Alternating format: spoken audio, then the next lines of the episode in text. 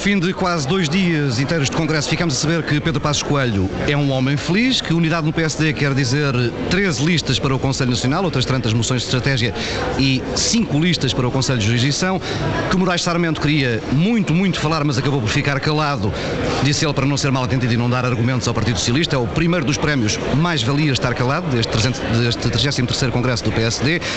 O outro foi entregue em mão própria por António Capucho e Luís Filipe Menezes, depois do Autarca de Gaia ter lançado o repto em pleno discurso aqui no Pavilhão dos Lombos para que Capucho abdicasse do lugar no Conselho de Estado a favor de Passos Coelho. Ficámos ainda a saber, pela voz de Paulo Rangel, que o interesse nacional é defender o interesse nacional e que o interesse nacional é apresentar uma alternativa ao governo socialista. Fernando Costa, autarca das Caldas da Rainha, voltou a animar o início da madrugada deste domingo, mas a sequela do discurso de Mafra foi uma sequela, pior que a primeira edição. Ao fim de quase dois dias de política ou políticas, pouco ou nada se falou. Pedro Dom e Silva, Pedro Marcos Lopes, com, com dois congressos em quatro semanas, entremeados por umas diretas, temia-se o pior. Pode dizer-se que aqui em Carcavelos reinou a falta de assunto? Pedro Marcos Bom, Lopes. primeiro, deixa-me dizer que eh, não nos deixaste praticamente matéria para, para comentar, porque tu já resumiste o assunto, o que me deixa muito preocupado quanto à minha presença aqui neste programa. Não vamos fechar já isto. Porque é, tudo se resume àquilo que o Paulo Estás, estás, a menorizar o Paulo Tavares e isso não te fica bem. Não, não, pelo agora, contrário. agora muito a sério. Não, de facto, foi um, um congresso onde se falou muito pouco de política, em termos de declarações políticas, enfim, sérias e, e- e concretas, tivemos basicamente duas, no máximo três, a de Miguel Frasquilho, a de Luís Filipe Menezes, enfim, e alguma coisa de Nuno Moraes Sarmento. Não me espanta, este é um congresso de consagração. Era um congresso que ninguém esperava, eu pelo menos não esperava, que existissem grandes declarações políticas ou que houvesse um largo debate político. O grande momento político, aquele que vai marcar, espero eu, esperamos todos, que vai marcar o Congresso e que vai decidir qual é o futuro próximo do Partido Social Democrata como o maior partido da oposição, é o que vai ser feito daqui a pouco mais de meia hora, ou talvez mais, por Pedro Passos Coelho. Essa é que vai ser a grande declaração política. De facto, e depois também há uma coisa que tu já notaste, nós estávamos aqui há um mês a fazer o programa mais ou menos com as mesmas condições e- e- e passou-se, passaram-se as eleições, já se passaram 33 congressos, mais do que o Partido Comunista Português fez em toda a ainda sua história. outro este ano. Ainda vai haver outro este ano e, portanto, eh, isto também faz com que o- o- o- o- a capacidade de se fazer eh, declarações políticas, a capacidade de se gerar novidade, a capacidade de ter assunto começa a ser muito limitada, porque é muito, mu- muitas, muitas coisas que há para falar. Pedro e Silva, o que é que o PSD andou aqui a fazer estes dois dias? Basicamente nada. Eh, basicamente a criar alguns problemas que não tinha na sexta-feira quando o Congresso se iniciou. Eh, eu discordo havia do Pedro Marcos Lopes porque acho que havia muitas coisas que o PSD tinha de tratar neste Congresso. Eh, era preciso eh, tratar da política, ou seja, da estratégia política para chegar ao poder e da eh, construção de uma equipa eh, política na direção do PSD e era preciso tratar das políticas, ou seja, aquilo que vai ser a marca programática do PSD. Quanto à primeira parte, à política, Passos Coelho apresentou a sua equipa, sugeriu unidade, mas não no órgão executivo e no órgão político, portanto, num órgão que reunirá poucas vezes, e depois no órgão político que tem uma equipa que, convenhamos, não é, eh, muito forte, eh, no sentido em que são pessoas eh, que não têm eh, passado ativo eh, conhecido na política e é preciso esse treino e essa capacidade. Eh, eu, eu julgo que, já disse isto na sexta-feira, eh, os, Passos Coelho está numa posição um bocado semelhante à que estava José Sócrates em 2004 após ganhar as diretas do PS. E uma das coisas que Passos Coelho precisava de encontrar era o seu António Costa, ou seja, alguém com peso político forte e ao mesmo tempo capaz de fazer uma ponte com Belém, porque é- é- a relação com Belém é essencial também para regressar ao poder, porque depende eh, da presidência da República antecipar os prazos políticos. Ora, eh, Passos não encontrou o seu António Costa, não tem na direção ninguém com esse peso político. E isso é uma das primeiras debilidades. Eh, E como a política tem horror ao vazio, eh, como isto foi um congresso de ausências eh, e de ausências de discursos de figuras relevantes, eh, as poucas intervenções que tiveram sentido político e peso político foram, na verdade, as três que o Pedro Marcos Lopes referiu. Luís Filipe Menezes, que chamou a atenção de um problema que é a relação com a Presidência da República. E esse problema não tem a ver com as eleições presidenciais, ao contrário do que se quer por vezes fazer sugerir. Por esse ponto de vista, o PSD não tem nada para resolver, apoiará naturalmente Cavaco Silva. É, é aliás, o PS que tem um problema nas eleições presidenciais. Já, já lá iremos. Já lá iremos. Mas sim um problema na forma como o PSD depende da Presidência da República para chegar ao poder. Convém recordar eh, que desde o outro Congresso e da semana anterior ao outro Congresso em que Passos Coelho falava da possibilidade de haver uma crise política até ao verão, desde aí Passos Coelho evoluiu no seu discurso e o que nos disse foi não temos pressa de chegar ao governo, não vamos criar eh, crises políticas artificiais, vamos oferecer uma alternativa. Porque, em certa medida, já foi condicionado pela Presidência da República. Cavaco Silva, eh, a seguir à eleição de Passos Coelho, deu-lhe os parabéns e na mesma frase falou da estabilidade política. Cavaco Silva, na sexta-feira, tornou público o prefácio ao seu livro discurso, onde volta a falar da estabilidade política. E, portanto, Passos Coelho percebe que não tem eh, essa possibilidade. E depois as políticas. Ora, Passos Coelho tem, eh, isso mostrou na sexta-feira, é um bom orador, um excelente orador, tem capacidades políticas que Ferreira Leite não tinha, no sentido de ser capaz de fazer uma intervenção, mobilizar as pessoas. O resultado que teve é um resultado muito esmagador e forte e não é independente disso mesmo, mas falta explicar ao que vem. Falta explicar ao que vem e falta falar dos temas duros da governação. Passos Coelho falou do Conselho de, de, de República, falou de contas, mas, mas as questões duras que têm a ver com a consideração das contas públicas não disse nada. E aí entra Miguel Frasquinho. Miguel Frasquinho, que teve o choque fiscal com Ferreira Leite na altura de Durão Barroso, agora vem com o choque social. Eu não estou a fazer nenhum juízo de valor eh, se é isso que devemos fazer ou não, eh, mas Miguel Frasquinho toca na questão nevrálgica. É, Quer saber, preciso falar do assunto. É preciso saber o que é que o PSD pensa sobre eh, os salários, os salários da administração pública e as prestações sociais, porque essas rubricas é que são relevantes para a consolidação orçamental. O que é que Miguel Frasquinho veio dizer? Não basta congelar, é preciso fazer reduções nominais do valor dos salários das prestações sociais. Passos Coelho não pode continuar a adiar a sua posição sobre esta questão, não pode fingir que isto não é um problema. Das várias coisas que, que o Pedro disse, queria só tocar uh, duas ou três. A primeira, começando pela última, tem a ver com o Miguel Frasquilho.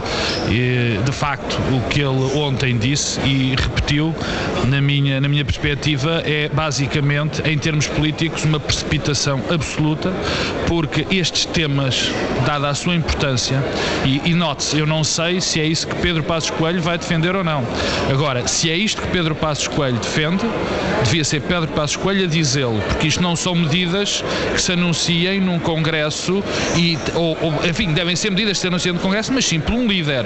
Não é propriamente uma pessoa que, apesar de ter um cargo muito importante, que é vice-presidente do grupo parlamentar, ainda não, ainda não é líder do partido.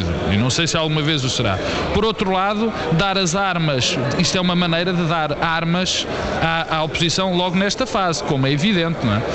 Porque, quer dizer, amanhã já sabemos o que é que vai acontecer no Partido Socialista, mas e no CDS, não é? Convencido que os partidos parlamentares, claro. quando vierem hoje aqui ao encerramento, a primeira claro, coisa que vão claro, fazer é questionar como é evidente, como é evidente. o que é que faz escolha como é evidente. se é verdade que vai, Portanto, ele, vai diminuir salários e pensões. foi questionado ontem, não, ao final da noite, sobre este assunto e não quis responder. O que Miguel Frasquilho originou foi uma coisa extraordinariamente simples. É que eu não vejo forma de Pedro Passos Coelho, no discurso de encerramento, não vejo forma de Pedro Passos Coelho, no discurso de encerramento, deixar de falar neste assunto. Portanto, Frasquilho criou um problema que fundo, não Miguel existia. Frasquilho criou, criou efetivamente, e atenção, eh, isto é- tem que ficar claro, eu não estou, eu não estou a, a opinar sobre se Miguel Frasquilho tem razão ou não. Não é isso que está em causa. Não é isso que está em causa. O que está em causa é a oportunidade política. Mas eu. Agora, não, não é que é uma coisa que tem a ver com, só, só com.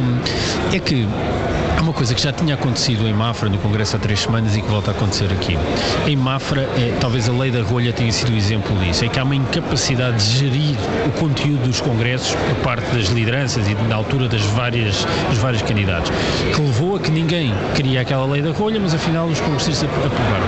Eu acho estranho que no dia de ontem, nomeadamente, que tenha havido uma total ausência de ocupação do espaço político. Ou seja, eh, não, é, não se compreende como é que Passos Coelho é eleito e revela enorme competência política, desde logo tem um resultado de 60%, isso não é qualquer uma coisa, e que depois torne, que não consegue que apareçam várias pessoas durante o dia a, no fundo, eh, dar conteúdo e substância ao Congresso. Quem Pedro, esteve aqui, isto foi uma Apareceu- sucessão. Apareceu Miguel Relvas com um discurso que não convence. Não, mas não falou de política. Miguel- o Miguel Relvas não falou de política. Não, deixa-me só uh, notar uma coisa no que o Pedro Silva disse. Uh, era muito difícil, é neste momento, é muito difícil dar conteúdo político ter, ter acontecido isto que o Pedro diz, ou seja, que ontem, o dia de ontem, tivesse conteúdo político durante o dia.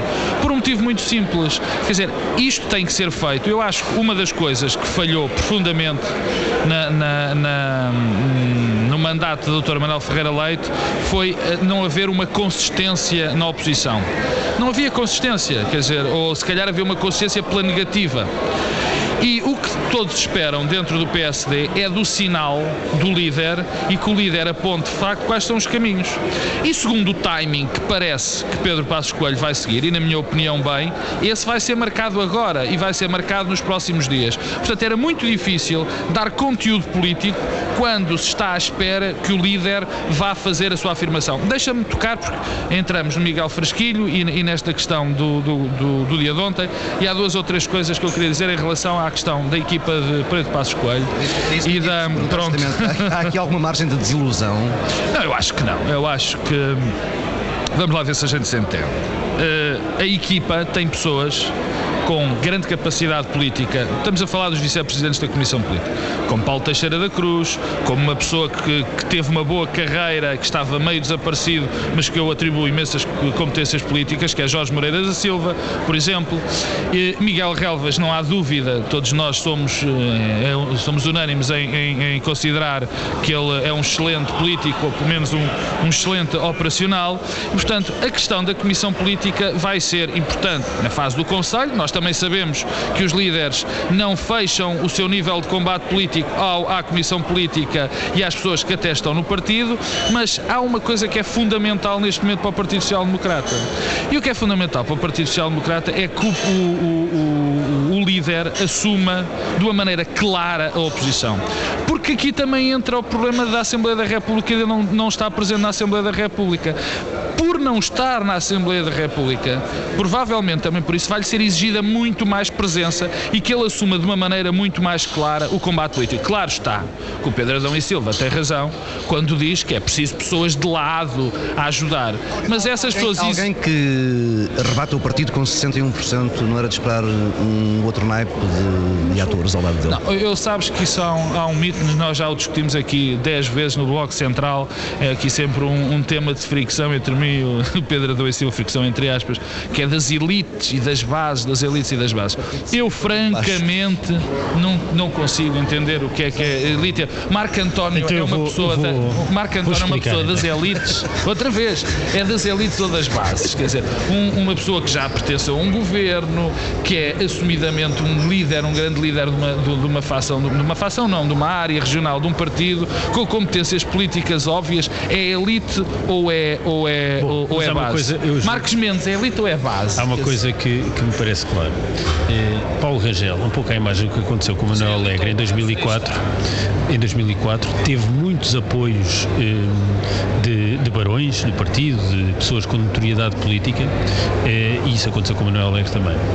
Passos Coelho tem um manifesto problema eh, de credencialização junto dessas elites dentro do partido, tanto é assim que não apareceram cá ontem, não falaram. Convém recordar que o primeiro vice-presidente da direção cessante, Rui Rio, não esteve no Congresso. Pedro, foram Com... essas pessoas que deixaram o PSD no estado onde eles estavam. Portanto, é lógico que o povo social-democrata e até os portugueses não deem, não deem esse mérito a essas pessoas, Mas que essas pessoas não chamar a atenção que um partido é também uma memória, uma continuidade. E o que acontece é que nós tivemos aqui o dia de ontem, houve um ex-líder presente, foi o Luís Filipe Menezes, vice-presidentes, eh, tirando eh, a Guiar Branco, mas que fez um discurso eh, ainda de candidato a encerrar ciclo, e Paulo Rangel, que não era vice-presidente, mas era uma figura de relevo da direção anterior, fez um discurso ainda de, de encerramento de campanha. Eh, a verdade é que há uma ausência e não, não, não dizem presentes e não falam eh, e não chegam ao palanque para falar. Paulo Mota Pinto não disse nada, aquilo não esteve cá, eh, Pacheco Pereira não aparece. Ou seja, há um vazio e uma ausência dessas figuras. E Passos Coelho não vale a pena iludir a questão. Passos Coelho tem um problema de credencialização junto dessas pessoas, do mesmo modo que tem um problema de credencialização junto da sociedade civil Civil eh, tem uma grande vitória, mas é uma vitória construída eh, com as estruturas partidárias, eh, com o que isso tem de positivo e negativo. Mas, mas o que se esperava desta direção era que ele fugisse e fosse para além da sua base eleitoral e daqueles que lhe deram a vitória. Ora, o que é que nós temos? Temos Rui Machete vai ser substituído por eh, Fernando Ruas.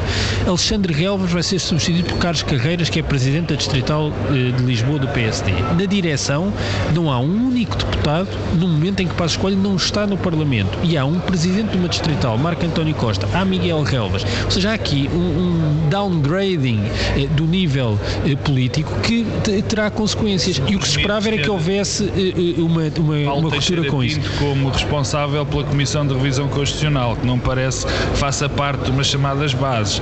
Tens o António Nogueira Leite a assumir cargos de coordenação não, de comissões. Estamos a falar da, da, da, da, gestão executiva Pedro, do partido. E há aqui uma debilidade. Política... Esperava-se um reforço político. Pedro, não houve esse reforço tu político. sabes melhor do que eu, tu sabes melhor do que eu que a política e a, e a luta política se faz muito para além das pessoas que estão nestes lugares executivos. Sabes isso? Tão bem como eu. Agora, há aqui, há aqui uma questão que o Pedro, que o Pedro notou mais uma vez e vamos voltar à questão do, do, dos barões. Eu quero reforçar uh, quando, quando, o que disse quando o interrompi. Quer dizer, é também, na minha opinião, uma estratégia de Pedro Passos Coelho esta, ou seja, de mostrar que há um projeto que é corporizado por ele, por ele e que não está refém desse conjunto de pessoas que, mal ou bem, para Portugal, para o PSD ou para Portugal, foram alguém, foram pessoas que foram muito importantes para o partido e, em alguns casos, até para o país, mas fazem parte do passado. E é preciso, agora recuperando as palavras de Rangel, também uma ruptura com esse passado. Eu acho que é isso importante. E mais. Pensei que ias falar no interesse nacional. Quando, não, não. Já ouviu-se falar tanto essa palavra no discurso. E quando, deixa-me só terminar. Quer dizer, e quando nós olhamos para para a equipa nós não nos podemos esquecer que há pessoas que já tiveram responsabilidades governativas muito sérias, pessoas com um perfil intelectual forte e há outras que nós não conhecemos que podem ser ou muito boas ou muito más. Vamos, é vamos avançando este domingo. Foi falado o primeiro estudo de opinião pós-diretas no PSD, uma sondagem publicada pelo Correio de, da Manhã. O PSD está em clara subida, mas ainda, ainda não conseguiu ultrapassar o Partido Socialista nas intenções de voto. Ainda assim, Passos Coelho e José Sócrates surgem separados por pouco mais mais de um ponto percentual de confiança para o cargo de Primeiro-Ministro. Pedro Adão e Silva, isto era o esperado? Fica aquém daquilo que era esperado? Não, eu parece-me que eh, era natural. O, o, score que o PSD apresentava sistematicamente nas várias sondagens era natural porque um partido sem liderança não pode esperar que alguém, quando questionado numa sondagem em quem é que pensa votar, eh, diga eh, que vai votar num partido que não tem líder. Isso é impossível e, portanto, o PSD estava nos seus mínimos. Eh, resolvida a questão da liderança, é natural natural eh, que o PSD suba nas sondagens e o mais natural é que isso aconteça, nomeadamente a seguir aos congressos, isso até tenderá a acontecer mais. Exatamente. Eh, e, portanto, eh, desse ponto de vista, não há nada de surpreendente. Eu acho que isso é o que é expectável que aconteça. A questão é esta alteração tática que aqui se consolidou, de que o PSD, em última análise, sugere, ao contrário do que se pensava há um mês e meio, de que não precipitará uma crise política, quer dizer que não teremos eleições até ao verão, e isso coloca-nos num horizonte temporal muito mais distante, cerca de um ano e meio, é, mais ou coisa menos coisa, e resta saber é, em que estado é que esta liderança chegará a, a, essa altura, porque precisa de se consolidar. Desgaste interno, é? Precisa de se consolidar politicamente face ao desgaste interno e precisa de ter uma linha programática, ou seja, outra coisa que António, que José Sócrates fez em 2004 foi encontrar uma marca, o choque tecnológico. É, para a escolha precisa de encontrar o seu choque tecnológico. E o problema é que no contexto atual, é, o choque choque que há é, para propor do ponto de vista de diferenciação do governo é, é Miguel Frasquilho. Peço desculpa de estar a regressar, mas é o choque social. É, é dizer, é, nós, do ponto de vista de, de, das condições para, para, a consolidação orçamental, seremos ainda mais duros. Ora, o potencial eleitoral disso, convenhamos que não será grande. Pedro está a fazer aqui um terrorismo político absoluto, quer dizer, que eu saiba, Miguel Frasquilho ainda não lidera o Partido, o Partido Social Democrata e, e, nós agora, mais uma vez eu repito, é que vamos saber quais são efetivamente as peças. Há uma coisa então, que, o que é que vai dizer? É que, dizer, não, o que é que eu não sei, nem tu. Pedro Adão e Silva disse uma coisa que para mim é, é, é evidente, quer dizer, é, é, é, evidente que Pedro Passos Coelho vai ter e vai inventá-lo com certeza os seus choque tecnológico, o seu próprio choque tecnológico.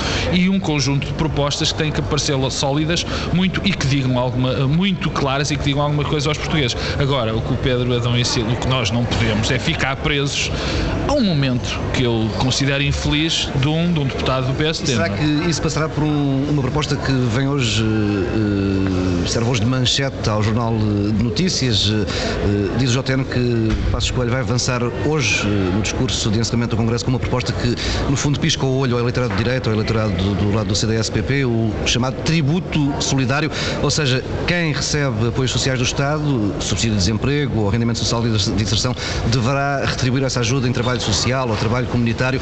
Paulo Portas tem razões para começar a ficar nervoso?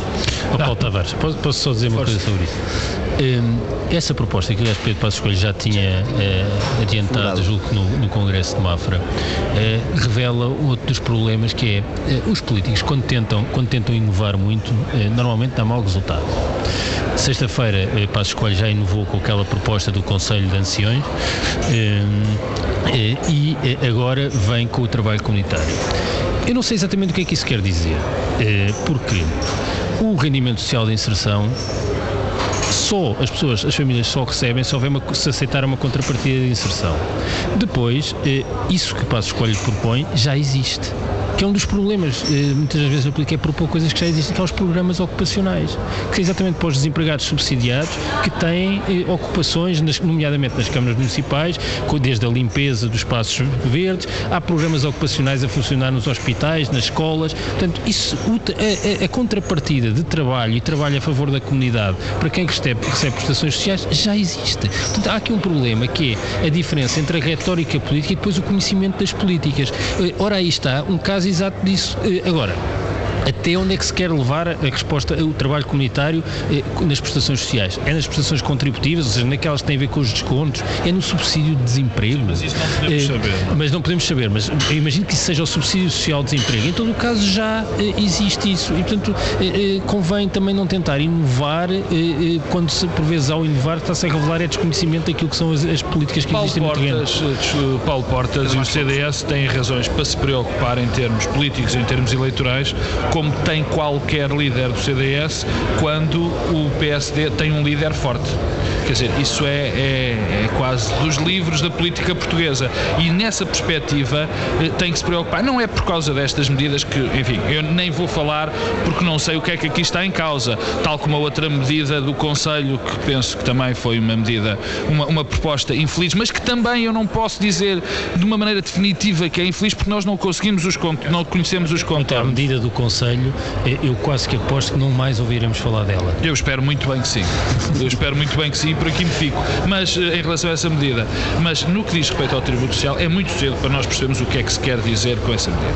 Mas em termos políticos, em termos da luta política, é evidente que Paulo Portas tem muitas razões para se preocupar. Mas em muitas em Portugal as eleições ganham-se ao centro. Uh, já aqui ouvimos na sexta-feira à noite Pedro Passos Coelho dizer que quer retirar o Estado das empresas. Uh, há aqui alguma deriva mais liberal.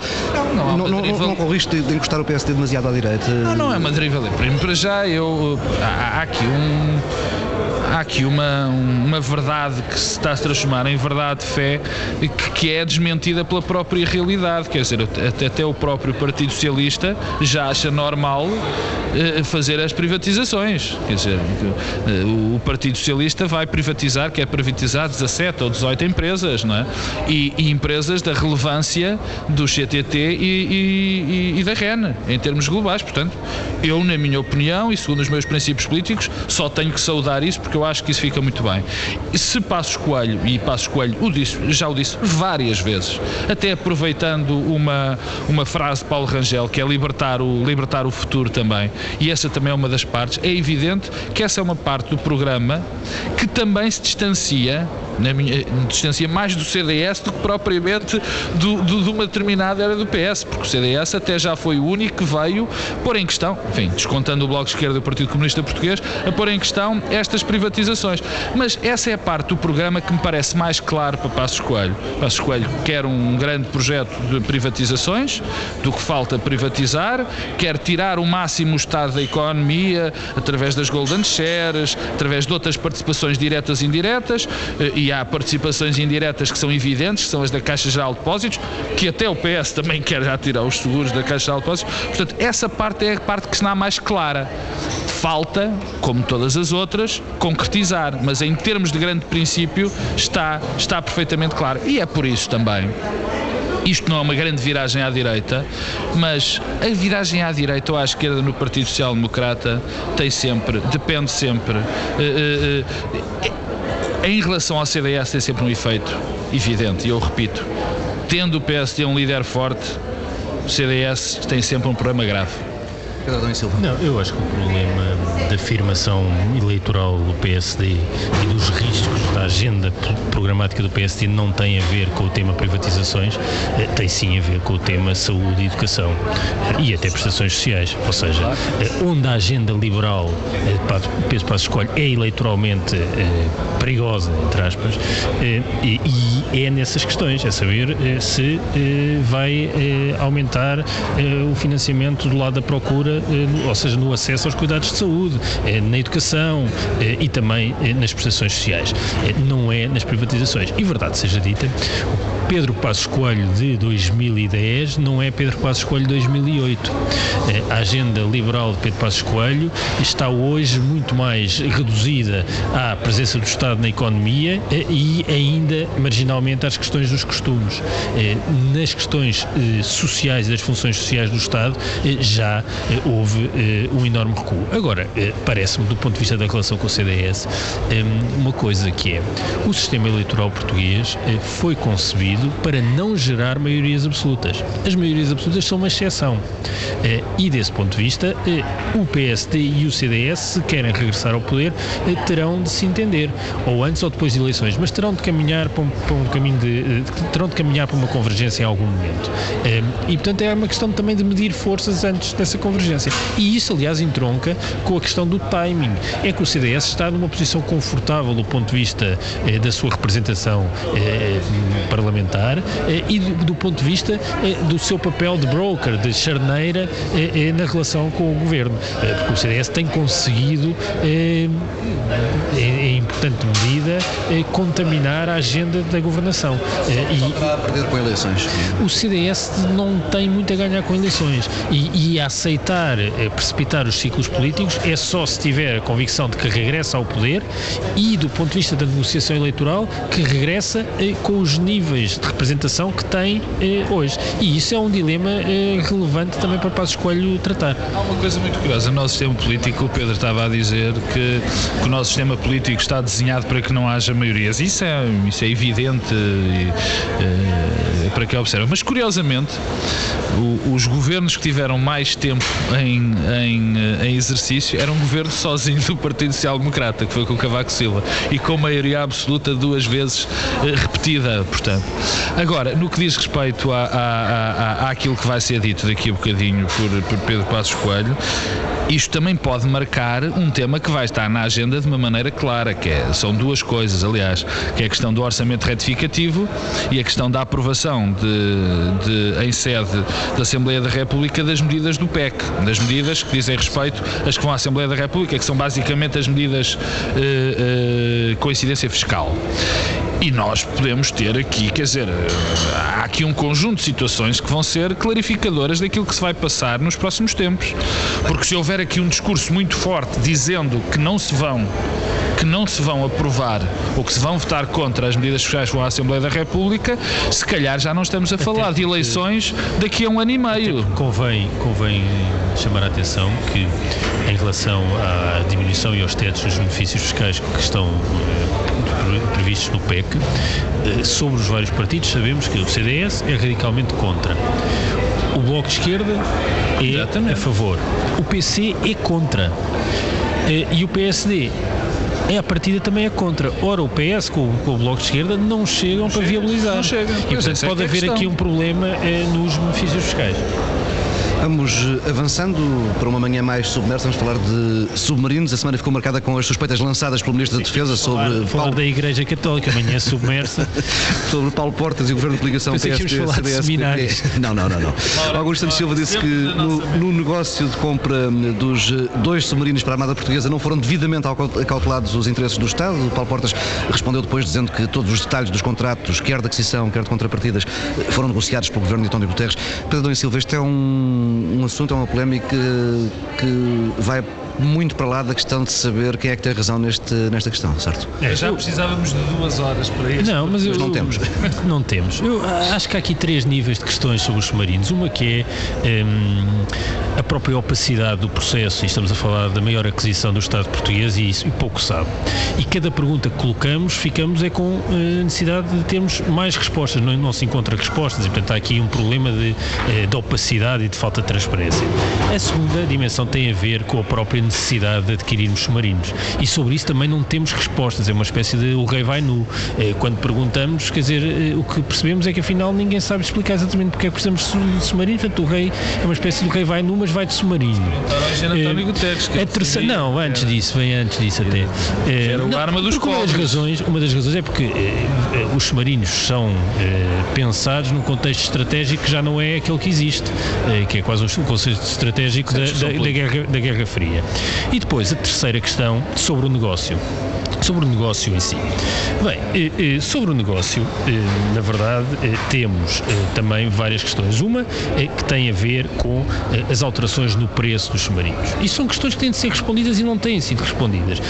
Da proposta inicial para aquilo que é pago, há uma subida do preço.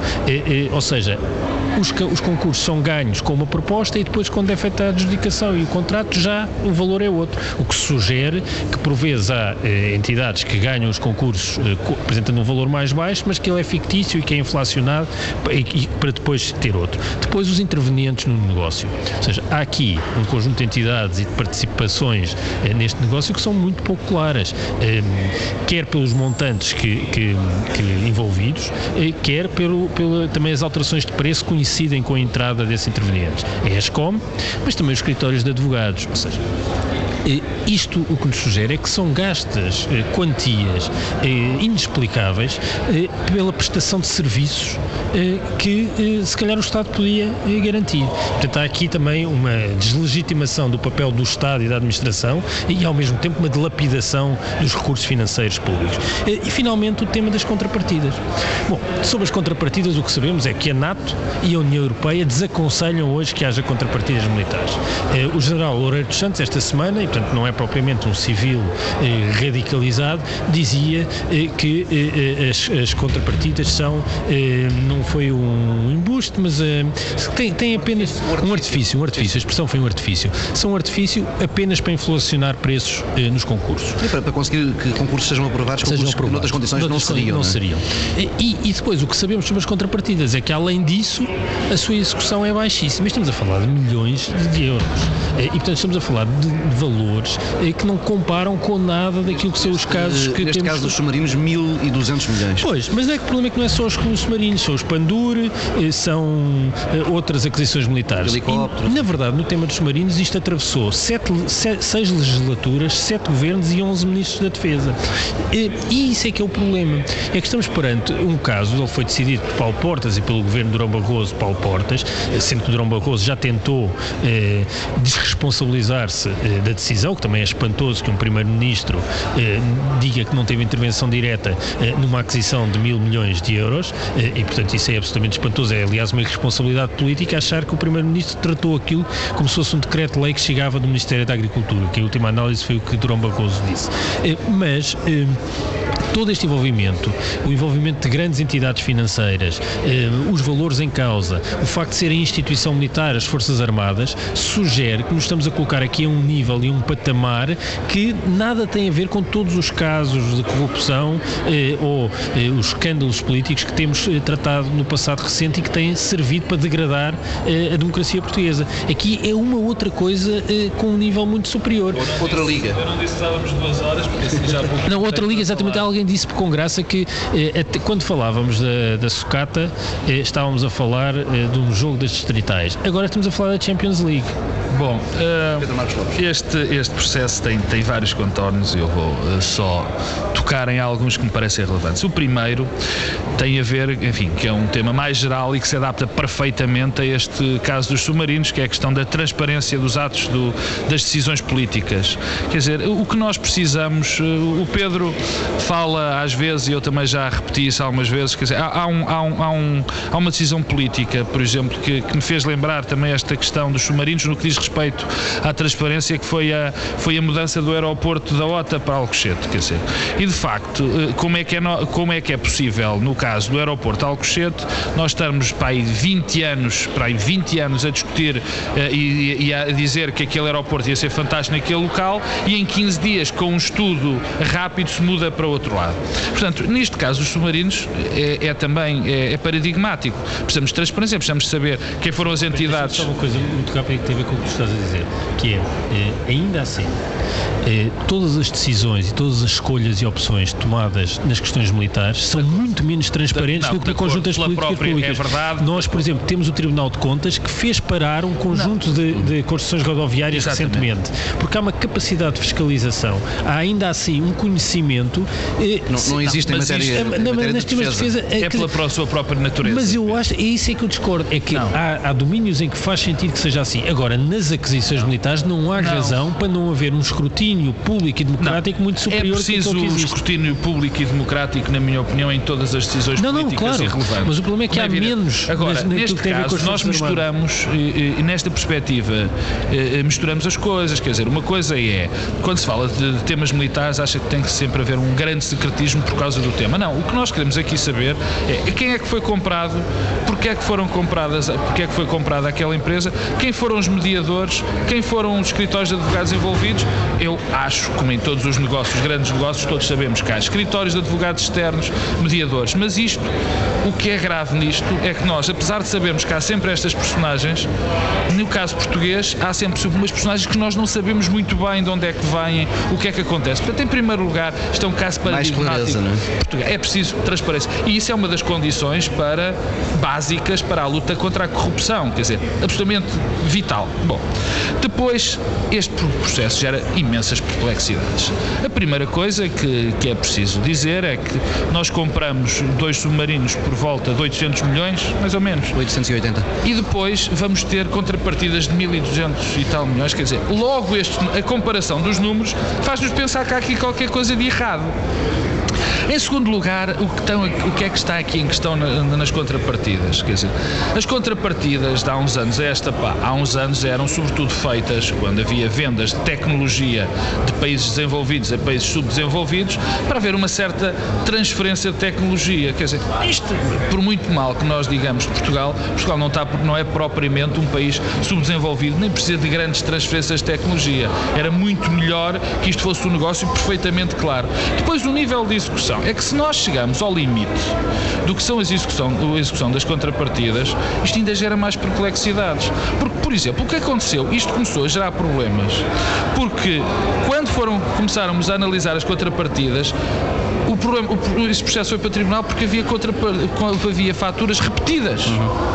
Os alemães vinham como faturas dizer que ah, nós ajudamos a fazer este negócio e depois, passado uma semana ou mais tempo, veio a dizer que tinham feito também este, este negócio para contarem duas vezes. a fatura, a fatura era isto gera todas as confusões, este processo de contrapartida gera todas as confusões e de facto é um ninho, quer se queira quer não, de corrupção. Eu até eu não quero garantir, mas parece que uma das contrapartidas que apareceu foi um negócio de mediação de polpa de venda de polpa de tomate.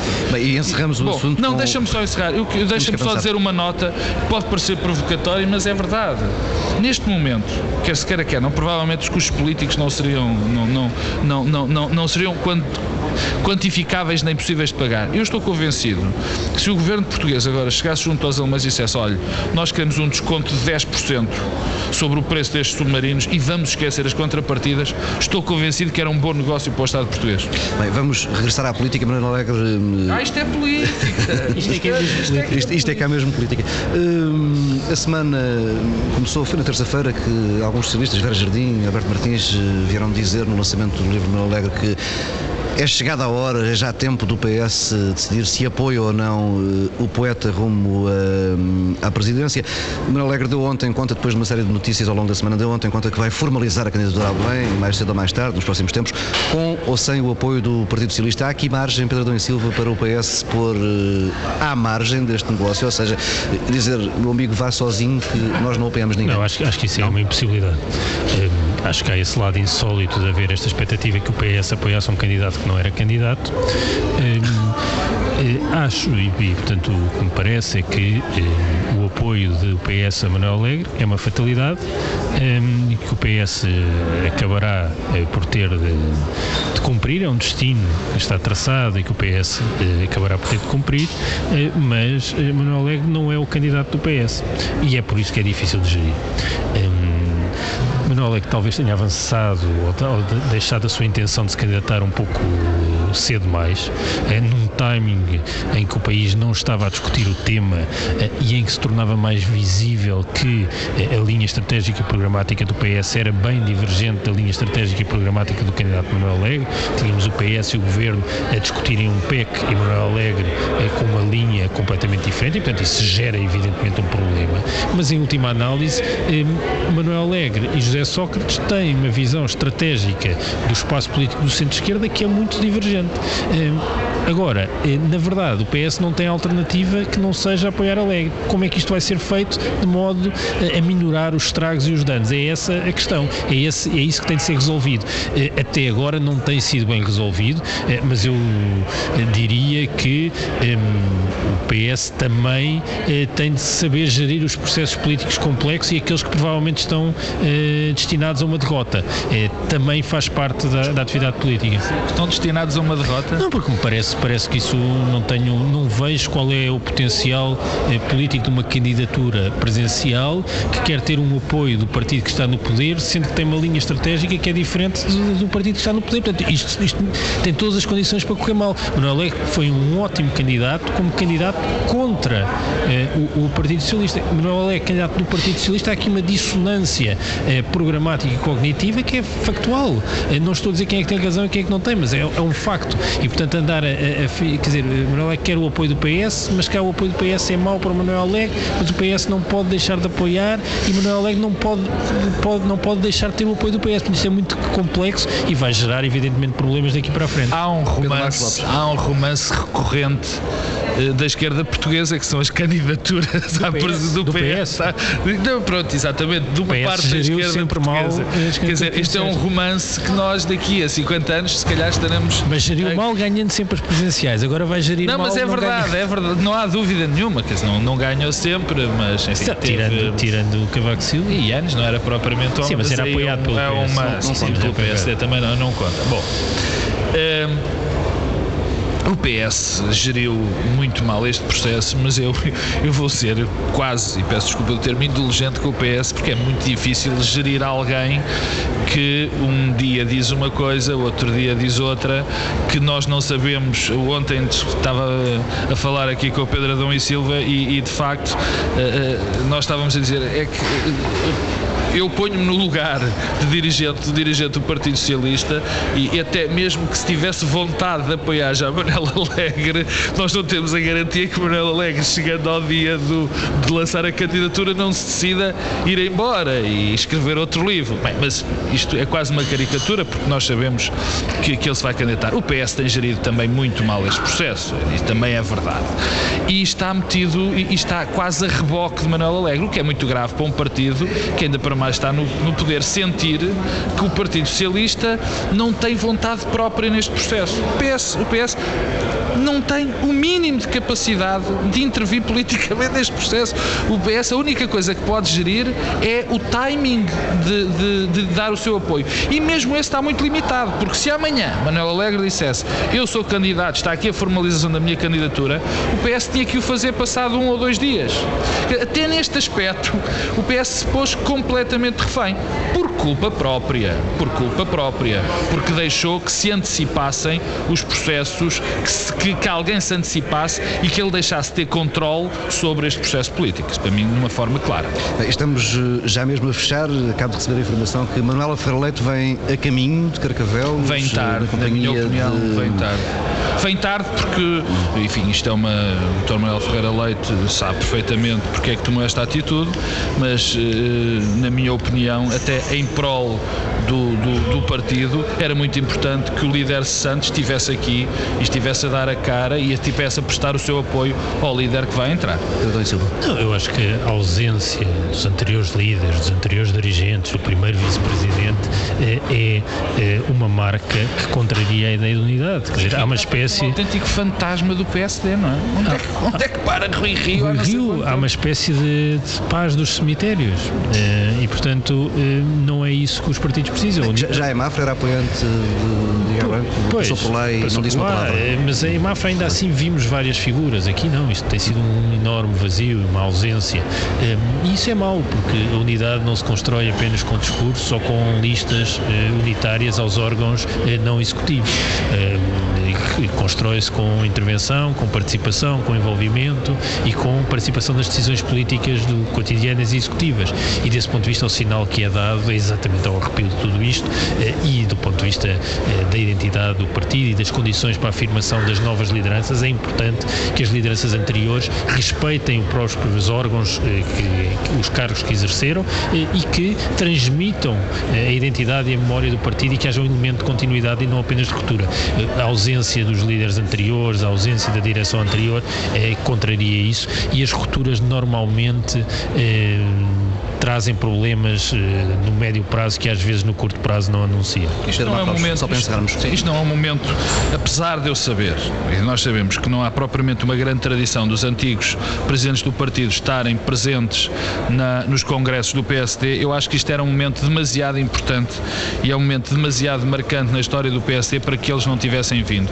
Isso dava uma unidade, uma imagem do partido, uma vontade do partido que era de apreciar. Agora, eles não vieram, é uma responsabilidade que eles têm de ser assacada. E olha, e deixa-me para terminar dizer que espero regressar ao estúdio porque para a semana vai ser melhor com certeza. Uma barulheira imensa. Fica por aqui esta edição do Bloco Central, em direto do Pavilhão dos Lombos, em Carcavelos. Uh, havemos daqui regressar mais minuto, menos minuto, para acompanhar o discurso de encerramento de Pedro Passos Coelho.